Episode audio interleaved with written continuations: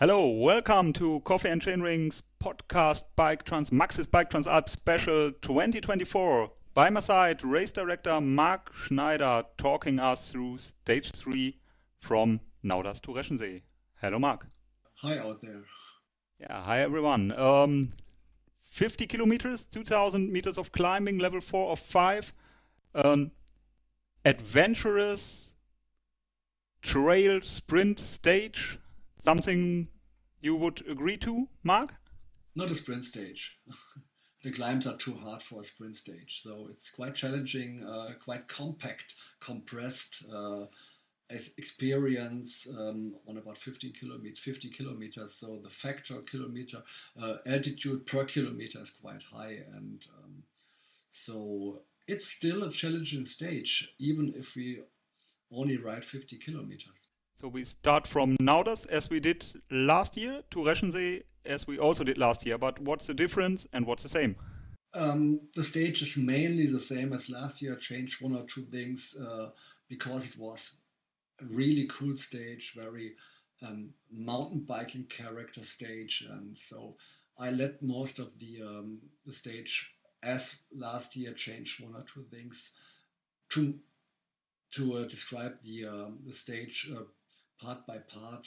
So we started Nauders um, going directly up on a beautiful um, panoramic road above Nauders. It's called the uh, Obere Pitsche and going climbing to a small village called Staplis, first on on gravel, then a bit on the road, a small road, and going up uh, to a to um, um, panoramic section, Valdafuralm it's called, at an elevation of 2,000 meters. The climb is not too steep, it's quite easy. The first one, uh, so you collect about six to 700 meters on the first climb. We have a small descent that's quite interesting. You know, the trail is like a, a, a dirt track in the meadows, um, and uh, it's a bit like in the upper section it's like um, slippery when wet. It's meadow it's a meadow track and in the lower part it's like um, rough gravel track very bumpy. So uh, quite technical but nice cool uh, riding down to Goldseehütte. Then we um, tackle the last meters about 400 meter climb to Bergkastel that is the main uh, the mountain station of the cable car and in between there's a short ramp. Um, you can ride it. Maybe you have to push. It's not too steep. It's like the uh, the um, percentage where maybe some people have to push, the others might ride up there. So it's not technically going up. It's good underground, but in between a short ramp, maybe a climb of 20, 30 meters. It's quite steep, but it's not um, that um, interesting to mention. It's like just one part of, of a climb going up there. Ah, I remember pushing my bike there to save legs. You can, yeah, yeah. you can, yeah, you can, um, you can ride it. But um, yeah. I, I, remember deciding not to ride it because of not um, destroying it's my legs too early in the stage. It's ex exactly that part. I would estimate maybe 30 meters of climb uh, in between, but that's very steep.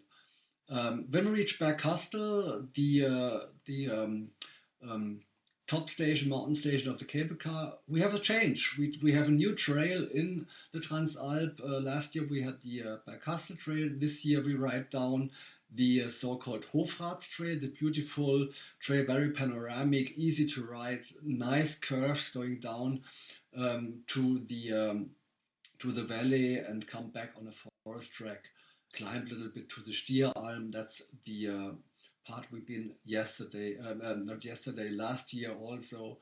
And um, then we have that beautiful um, trail over the Plamort, the uh, high meadows above the uh, valley.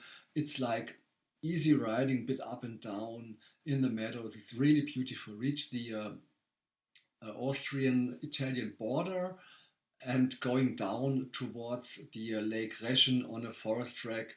And the upper section on the Plamort, you have a really, really gorgeous view into the mountains with the Ortler, the highest peak of Tyrol, in front of you. And underneath, you have the uh, Lake Reschen. That's a really, really beautiful spot. Uh, the yeah, most beautiful spot of that stage, definitely. uh, when we coming down to Reschen, there's a small climb in between and a quite cool descent. It's like a mix in between a trail and a forest track, dirt track, going down to Lake Reschen. Nice riding going down there. Um, and then we reach the shore of Lake Reschen, climb up to the Reschener Alm. Not too steep that one, but uh, even maybe five, six hundred meters of climb.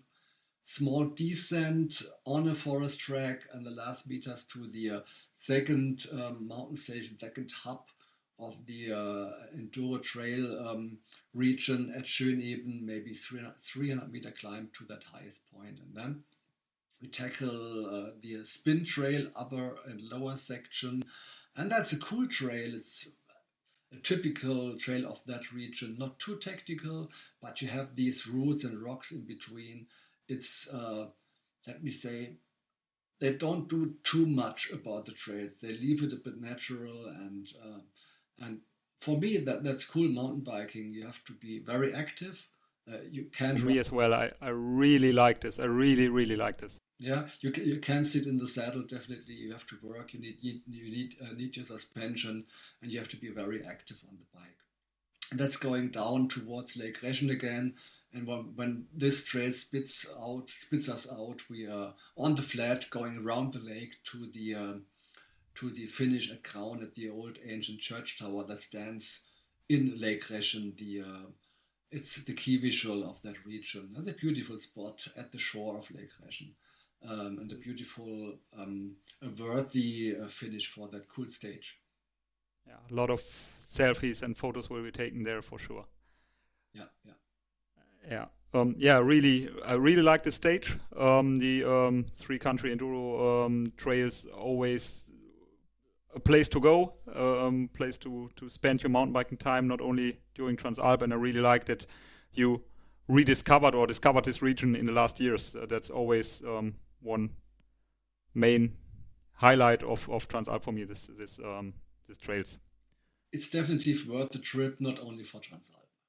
And then um, yeah, we're in ground again. Done 50 kilometers, level four or five, 2,000 meters of climbing already. Stage three already done. Um, and from now on, it's getting Italian. Next um, stage will be from Reschensee to, to Bormio. We'll hear you again, Mark, in our next episode. And all of you listeners as well, as I hope. Hear you then. Bye. Hear you then. Bye bye.